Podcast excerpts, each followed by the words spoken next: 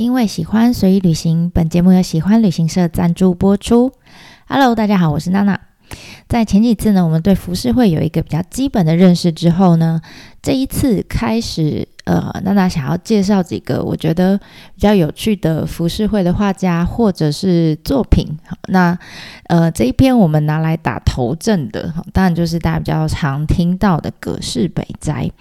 那我觉得他很有趣哈，他我在想哦，他不管是在江户时代，或是你把它拿到现代来看。我觉得他应该都会被视为是一个怪咖画家哈，所以呢，这一次我们就挑几个我觉得他呃这一生当中比较精彩有趣的一些小故事来跟大家做分享。之后呢，呃，再跟大家聊聊他的一些比较著名的作品。那如果你在二十年前哈，二十几年前，你跟日本人聊天聊到葛饰北斋这个人的话，除非啦，除非他对。本身对浮世绘哈就有兴趣，有一些研究，要不然正常来说，你跟日本人讲到说葛饰北斋，他可能会反问你说：“嗯，谁？哈，你刚说的是谁？”这样。为什么呢？因为其实一直到西元两千年之前，其实相较于其他的浮世绘师，哈，日本人对于葛饰北斋的认识其实并没有那么多。你说那为什么是两千年呢？因为在那一年呢，有一本美国杂志叫《Life》，好，他在这个杂志里面呢，他那一刊哈，就那一期的内容里面，就回顾了过去。这一千年哈，从西元一千年到一九九九年之间的呃这些著名人物们，然后从里面呢选出他们认为是对呃整个人类最具影响力的一百位名人，像你听过的一些达文西啦、哥伦布啊、爱因斯坦啊、贝多芬啊、曹雪芹、居里夫人、华德迪士尼等等。这些人，我相信你一定都耳熟能详，你一定听过哈。那但是比较意外的是，在这一百个名人当中呢，唯一被选到的日本人，居然不是别人，就是这一位葛饰北斋好。那这个结果其实让日本人蛮惊讶的哈。你说，诶，到底是哪一个画家可以干掉大家比较？呃，他们比较熟的，譬如说一些战国武将，像织田信长啊、丰臣秀吉，对不对？或者是呃很著名的思想家，像福泽谕吉，或者是啊，你说好，这是西方人的杂志嘛？那他们应该对于呃把禅学引进到西方的一个叫禅学大师，叫做铃木大佐，他们应该是对他是比较熟悉的，但他们都没选，他们居然选了一个浮世绘的绘师，叫做葛饰北斋。所以日本人就很好奇哈，就到底这个人，呃，是谁？哈，那他的作品跟他这个人这一辈子哈，很多故事呢，才开始哈，慢慢呢被挖掘出来。然后他的作品，哈，在这之前，他的作品其实默默无闻。相较于歌川广重，哈，歌川广重是江户时代比较大家比较那个时候啦，哈，日本人比较熟悉的一个画家。那一直到两千年之后。这个葛饰北斋的作品才开始慢慢被纳到他们日本的这个呃国家文化财里面。可是你知道，他们对这个人其实蛮不熟的，好，蛮不熟的。那毕竟这也是二十几年前的事情嘛，所以其实到现在为止，哈，日本人本身他们对葛饰北斋的印象大大多啦，都还停留在他比较有名的一些画作，像呃神奈川冲浪里啦、凯风快晴啊这几幅这样子。那其实有关他的一些生平的事迹，他们都还在慢慢的研究跟挖掘一些史料中。那我们就把几个我觉得现在有挖出来，有被挖出来比较有趣的故事，来跟大家做分享。那第一个呢，哈，第一个当然就是有关他的名字，哈，有关他的名字。呃，什么意思呢？就跟一些书，呃，写书的作家一样，哈，或者是跟艺人一样，作家就会有笔名嘛，那艺人就会有艺名啊。那那个时候的画家，哈，也会有他们叫画号，哈，画号就是就是他们的艺名啦。那现在我们虽然都叫叫他葛饰北斋，哈，那其实他前前后后有呃曾经用过的、使用过的画号，前前后后居然有二十几个到三十个这么多。哈，原来呢，呃，葛饰北斋他最年轻的时候，小时候他一开始只是在呃书店里面打工兼呃学习雕刻的一个呃，他们叫雕师，就我们上一次有讲到的服饰会必须要有三师，对不对？那那时候他其实只是在呃学习当雕师，雕刻什么？雕刻用来印书籍或是印服饰会的这种木板雕刻这样子。那也因为这段经历啦，所以他开始接触到诶绘本哈，或者是呃服饰会，所以开开始对这些东西产生了一些兴趣。那一直到呃十八十九岁，他才正式的开始跟着老师哈，就跟着一个叫 盛川春章的一个老师，服饰会的老师开始学画。好，那所以他生平中第一个画号哈，就是这个老师给他的。那呃，老师呢，他在他的老师当然也有很多画号哈，他从他其中一个画号里面取了一个字叫“朗”，朗朗上明朗上呃朗朗上口或是明朗的朗，那把这个“朗”字送给他。好，那所以呢，呃，葛饰北斋其那个时候一开始的第一个画号叫做盛川春朗。啊，他的老师叫盛川春章，啊，所以这样你就知道说，哎，他的名字其实老师送给他的，赐给他的。那像这样子送名字的这种呃习俗、这种习惯，其实，在呃日本很多这种呃传承哈传统的那种师徒传承制的记忆里面都看得到。譬如说，我们最常听到的艺伎或是舞伎，他们的名字也是哦，就是可能是他们那一门的老师或者是学姐，好带着他的学姐，他们会把名字其中的一个字送给他们所认可的这个学妹。那以后这个学妹出道以后呢，呃，表示说，这如果学妹在外面做事情哈，然后服务，如果她把事情给搞砸了，你知道不是这个学妹自己要道歉而已，是她的学姐，还有包括她的老师哈，全部都要一起负责，就连做法就对了。所以这种做法其实是一种他们从以前到现在一种有点像品质保证的一种品牌行销手法。那当然也是一种规范我们后续的一些呃学学弟学。妹们哈，下一代的传人们可以更谨言慎行的一种一种规范方式。好，那当然，我们说葛饰北斋，因为他实在是太爱画画了，所以呢，其实不只是服饰会哦，我们呃之后有机会介绍他其他哈服饰会以外的画绘画作品，就知道只要跟画有关，他全部都想学。好，所以其实不只是自己老师教的服服饰会，哈，就连那个时候，像我们说贵族或者武士阶层们喜爱的这种呃手野派的画作啦，或者是呃那时候呃从荷兰好传进来带荷兰人带进来这种西洋画啦，或者是呃之前就可以到处看到的中国水墨画啦等等，反正只要是跟画有关，他几乎就是无所不学就对了，他到处学。那当然了，还好是他的老师，其实对他的绘画天赋是非常欣赏的，所以也没有多念他，也没有责备他。但他的同门师兄们就很嫉妒啊，就想说：“哎，老师他这样，你都不管他哦，哈，他今天可是怎么顶着我们画派的画号，对？他叫春朗，哈，盛川春朗，他顶着我们画派的画号，然后去跟别的画派老师学画，这可成何体统，对不对？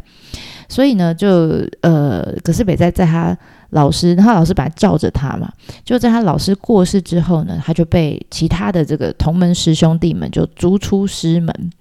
那这时候其实葛斯北他其实一直想不透哈，他想说，嗯，啊，就画画这件事情为什么要受到这种画派的呃分隔跟限制哈？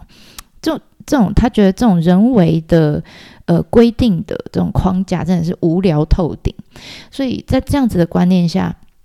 其实，呃，虽然葛斯北在被赶出去了，哈，可是他反而因祸得福，他就从此以后开启了他疯狂改名、疯狂改画号的一生。然后他也决定说：“老子以后我就学我想学的，画我所画的，我再也不属于任何的画派。” OK，我觉得这一点我超欣赏的。你想想看哈，这我我们现在身旁有哪一些很无聊的这种框架存在？不一定是画画啦，音乐也是，建筑也是，大家都很喜欢给呃很多要怎么讲作品一些流派，给他一些框架，一些命名。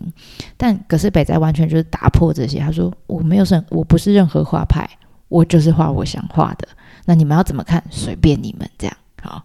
所以呢，呃，现在啦，我们比较常听到的话号叫北斋嘛。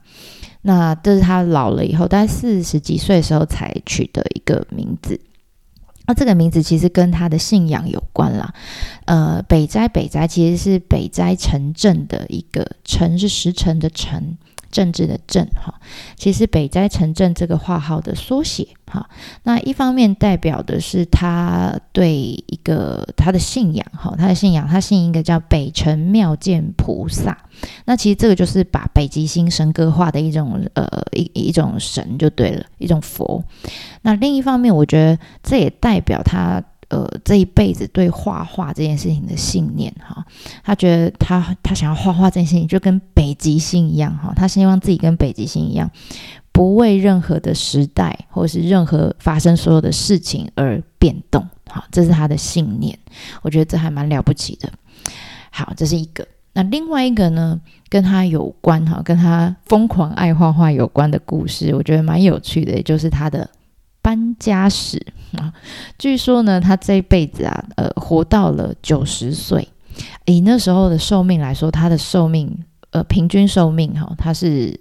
呃人家的两倍。就是那时候平均寿命大概四十几岁，五十岁了不起了，差不多了。但他活到了九十岁。好，那据说他这九十岁的生涯里面，总共的搬过了九十三次家。好，但次数可能多少有些前后，但是九十几次是是蛮确定的。那原因不是不是你想象的什么呃家里被烧啦，哈那时候江户有很多火灾嘛，不是因为火灾哈，而是因为他实在是太专注在画画了。你是怎么说呢？如果用现代的说法，哈，现在人大概会用“心流”这个词来形容他，哈，因为据说他只要认真一画起来，哈，什么事情都没有办法打扰他。比如他走路走到一半，看到很有趣的画面，他灵感一来，他马上就会停下来，站在路边画画。然后呢，如果他在家里呢，他就会窝在他的这个暖桌里面画画，疯狂的画，然后画一画，觉得啊有点累了，想睡觉，他倒头就睡。然后睡醒了，诶，笔跟纸就在旁边，他拿起来就继续画，这样好。然后据说啦，据说因为他曾经就是太久没有洗这个暖桌的这个被单哈，所以他这个被子里面就长满了跳蚤跟虱子，这样还蛮可怕的。然后呢，除此之外，他也认为，他说。我还是去画画最重要嘛，与其把时间拿来什么煮饭啊、做料理啊，哎呀，不用不用，我直接叫 Uber E 来吃就好了。甚至呢，他还曾经哈故意把家就搬到那个居酒屋旁边，这样他就很方便可以点餐吃饭啊，叫外卖。那吃完之后呢，他也没有在那边洗碗打扫什么，他就直接把碗筷这样嗯推推到旁边继续画画，因为他觉得洗碗打扫实在太麻烦了哈。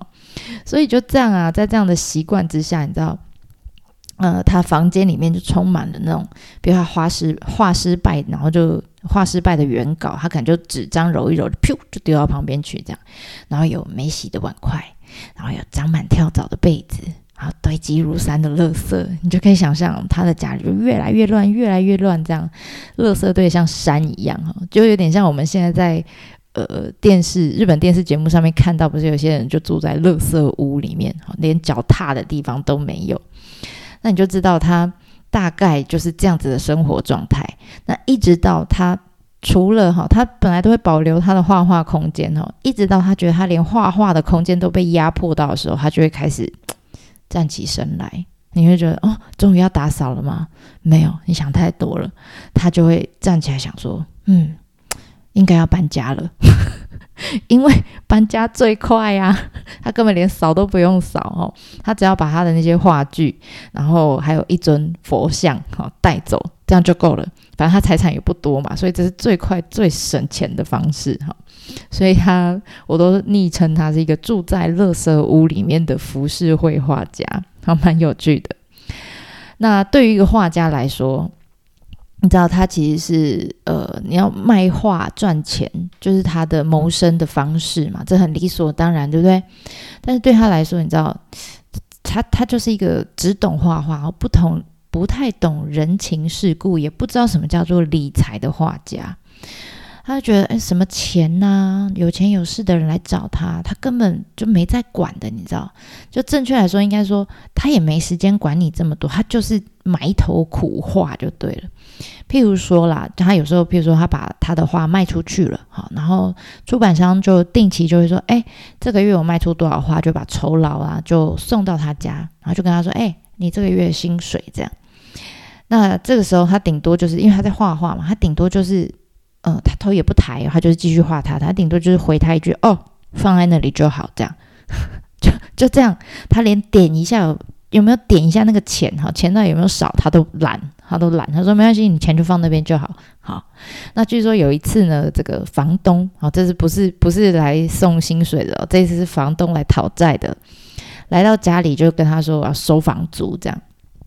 那就打扰到了葛氏北斋啊，那他一个不爽，他就说。他就他就他就把那些放在，因为之前出版商把酬劳拿来放在他家桌上，他就把那个桌上一袋一袋的钱，他也没数，他也不知道里面有多少，他就拿起来，然后一个生气就把钱给扔到那个房东身上，说 take it 啦，take it，你弄 take it 啦，这样哈，就一袋一袋这样丢给他。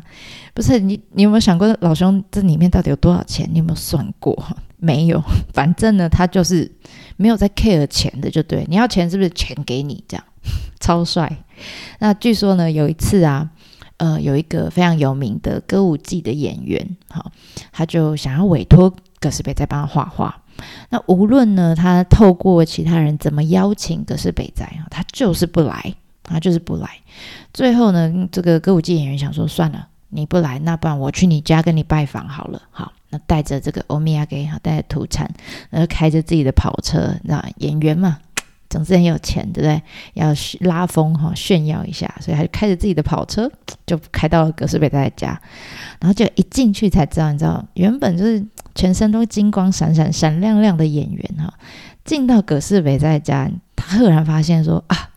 葛饰北仔他本来就不是很有钱哈，然后家里破破烂烂就算了，然后也因为很长时间没有打扫，所以其实很脏很乱。你要想刚刚的有有有石子的被子这样，然后到处都是吃过的那种碗盘这样，所以他一吓到，他直觉就是哎呦怎么会这样哈？这 个歌舞伎演员就拿出了一个呃他自己的毯子，然后就铺在椅子上，他才敢坐下来哈。那你知道葛思伟在看到这一幕哈，他就瞪了对方一眼，然后也没等他也没等他开口，就直接说没礼貌。那 这你歌舞伎演员听了之后，他当然第一个他也觉得很委屈啊，他因为你们家真的很脏嘛哈。第二个就觉得说，这这这个画家到底在屌什么？你太目中无人了。你知道我是谁吗？我是鼎鼎有名的什么什么演员这样子诶。好，那到底是在骄傲什么？这样就这个歌舞伎演员就一气之下就离开了。那当然啦，之后呃，在这件事情之后，后来这演员有跟葛斯北在道歉了，然后他也跟这个葛斯北在变成比较好的朋友。他他他他后来才知道说，其实葛斯北在不是这种就是很骄傲又目中无人的人，他只是呃一个很不想要因为对方他没有在 care 你是什么身份地位，也没有在 care 你给的酬劳到底多还少，有没有带单楼这种，他觉得这种都是。没有用的，好，你拿什么来来来给我都没有用，我不会因为这些原因而为你画画。我今天画跟不画，端看我自己有没有灵感啊，我想不想画，我想不想帮你画，就这么简单而已。好，不管你是谁，这个我真的是超欣赏的，好，超欣赏。那呃，从这几个小故事，你大概就可以知道说。就算啦，即使葛斯北在那画哈，只是在那时候算卖的不错，而且呢，他这一辈子其实也不烟不酒不玩女人哈，照理来说应该可以存下不少的钱才对，但是就是因为他呃没有在 care 那些人情世故哈，然后再来就他也很缺乏理财观念，所以自始至终他老了，他一直都是过着比较呃穷困的生活哈，据说他穷到就是他唯一的信仰哈，他那个佛像。他连佛龛都没有，他就是拿那种本来拿来装柑橘的那种纸箱，哈，就直接当成佛龛，然后粘在墙壁上，这样就这样来代替了，好，所以呃，如果有兴趣的话，你可以去我方格子上面，我把那个图画哈贴出来。那从呃除此之外呢，他也曾经哈曾经因为缺钱哈，就是穷嘛，太穷了，他就跟他的这个学生哈就说，强迫这些学生买下他的画号，就是他的名字啊。葛饰北斋就会问他学生说：“哎，怎么样？想不想红？想不想赚钱？好，要不这样，我把我的名字卖给你，好，这样你就会用我的名字去卖画了。怎么样？怎么样？怎么样？不错吧？不错吧？不错吧？然后一直强迫推销自己的画名，这样。”一直推销自己的画号，然后学生就啊不不老老师这样不不不好吧？哎呀，没关系，就这样这样，好好拿去拿去这个画名就拿这个画号你就拿去画，好拿去用。那然后拿完给他之后呢，他就会开始想，格式北斋就开始想说，嗯，那我下一个名字要叫什么好呢？哈，这大概也是为什么他有三十几个名字的原因哈，因为他名字是可以拿来卖的哦，好，而且他都强迫人家买，就是他的学生们哈。所以也因为这样，你知道，到现在哈，有一些呃，即使是署名呃，格式北斋他某些画号的画作哈，其实这些画作都有一些到现在都还在鉴定里面，还在鉴定中哈，因为大家不太确定说这。这个画到底是他把名字卖了之前，还是卖了之后所画的？因为可能画的人不是他，是他的学生。好，所以 谁叫他当初一直卖名字呢？哈，所以这个是有关他的这个名字，好，还有他的理财观念，我觉得非常有趣的小故事。哎，再来最后一个小故事呢，是跟他的孙子有关。好。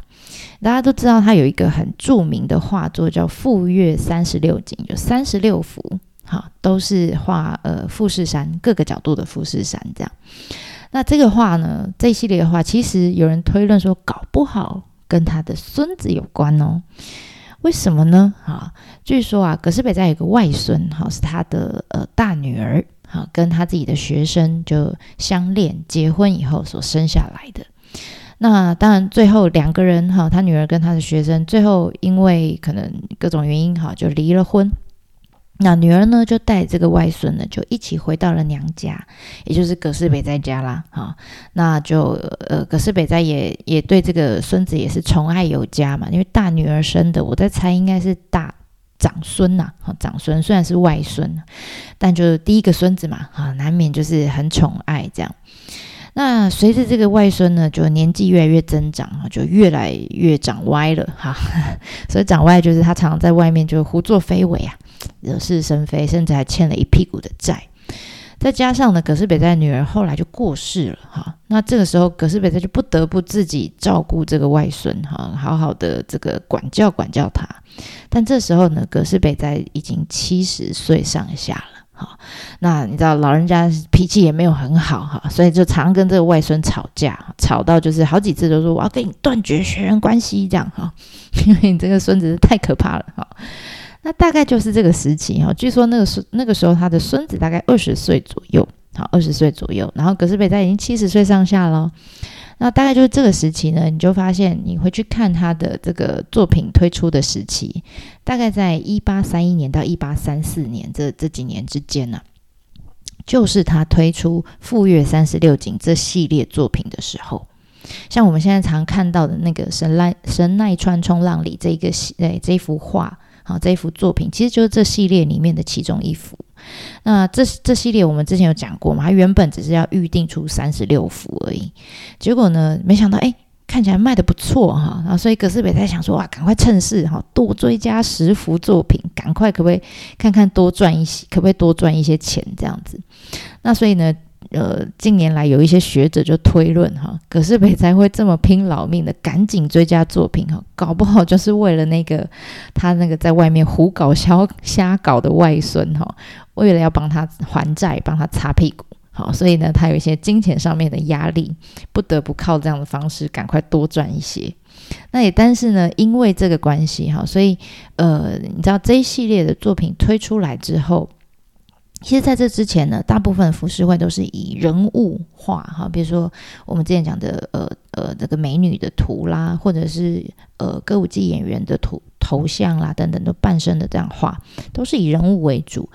那从这个时候开始哈，从葛饰北在推出这一系列的画之后呢，慢慢开始出现另一种呃一另一个新的类别好，服饰会出现一个新的主题，就是。呃，他们叫民所绘，就是风景画啦，好，就是风景画。那也才有后来在呃歌川派有很多，比如歌川广重哈，他们就推出了很多呃一样是这种风景画系列，比如说东海道五十三次啦，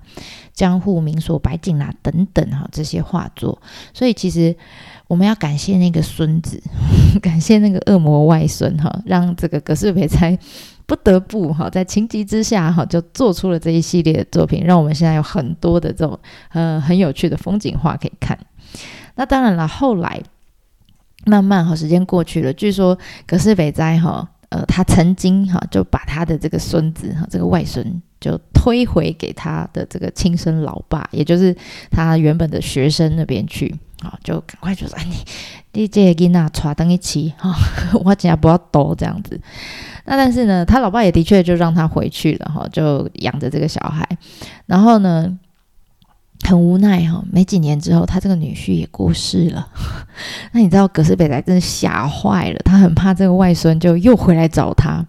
所以为了躲这个外孙呢，他后来曾经隐居哦，他就不跟任何人讲说我到底住到哪里了。他曾经隐居到呃一个叫普贺的地方，普贺在哪里？已经不是江户了哈，他已经跑到增咖收宅了，在今天的神奈川呃横须贺市这个地方，其实离江户有一段距离了。他就隐居到那边，然后希望大家都不要知道他住那里，生怕他的孙子会来找他。哈，就阿公阿公，我要欠钱了这样子。那所以你知道，就甚至啦，就他害怕这个外孙哦，怕到什么地步？就甚至到他八十几岁的时候。还有个习惯，他每天早上起来就会拿一张小纸条，然后上面就随性的哈就开始画。他可能会画呃石狮子啊，或是画那种舞龙舞狮的图这样。然后每一次画完之后，他就会拿起来揉成一团，然后噗就往门外丢这样子。那有人就问他说：“哎，你为什么每天早上都要画这个呢？为什么每天早上都要做这件事情？”就葛斯北斋就回答说：“哎呀，你不懂。”这个是拿来驱赶我那个我那个孙子哈，驱赶那头恶魔用的符咒啊，就仿佛他做这件事情，恶魔就不会来。那这个恶魔很可爱，就是他孙子嘛。你说这个这个这个老头子是不是很可爱哈？那还好啦，这些被扔出去的这些狮子徒们哈，全部都被他的女儿给捡回来了。好，据说呢，现在还保留的，嗯，还蛮完整的，保留两百张以上。那这系列的作品，他们也给他取了个名字哈，叫做《日星除魔图》。好，那日星就是每一天都要新的哈，就要画一张新的除魔的图。那魔是谁呢？就是他的孙子，很可爱吧？而且你知道，目前啦，当然呃，这大部分的日星除魔图都被收藏在九州的呃国立博物馆里面。然后呢，他也是少数哈被列为就葛饰北他作品有非常的多哈，据说他这一辈子前前后后大大小小画了大概有三万张的作品。那这个日星除魔图算是少数，呃，他被列为。呃，日本重要文化财的作品之一，所以如果啊以后有机会，你可以到九州的话，就千万不要错过，一定要去看一下哈。或者是你也可以上我方格子看一下，因为我从他们博物馆哈抓下这个图档，看一下它的除魔图到底长什么样子，还蛮可爱的。好了，那我们这一次呢分享就先到这边，因为时间的关系，下一次我们再来继续讲讲呃葛饰北斋到底有哪一些有趣的作品喽。对吧？马达呢？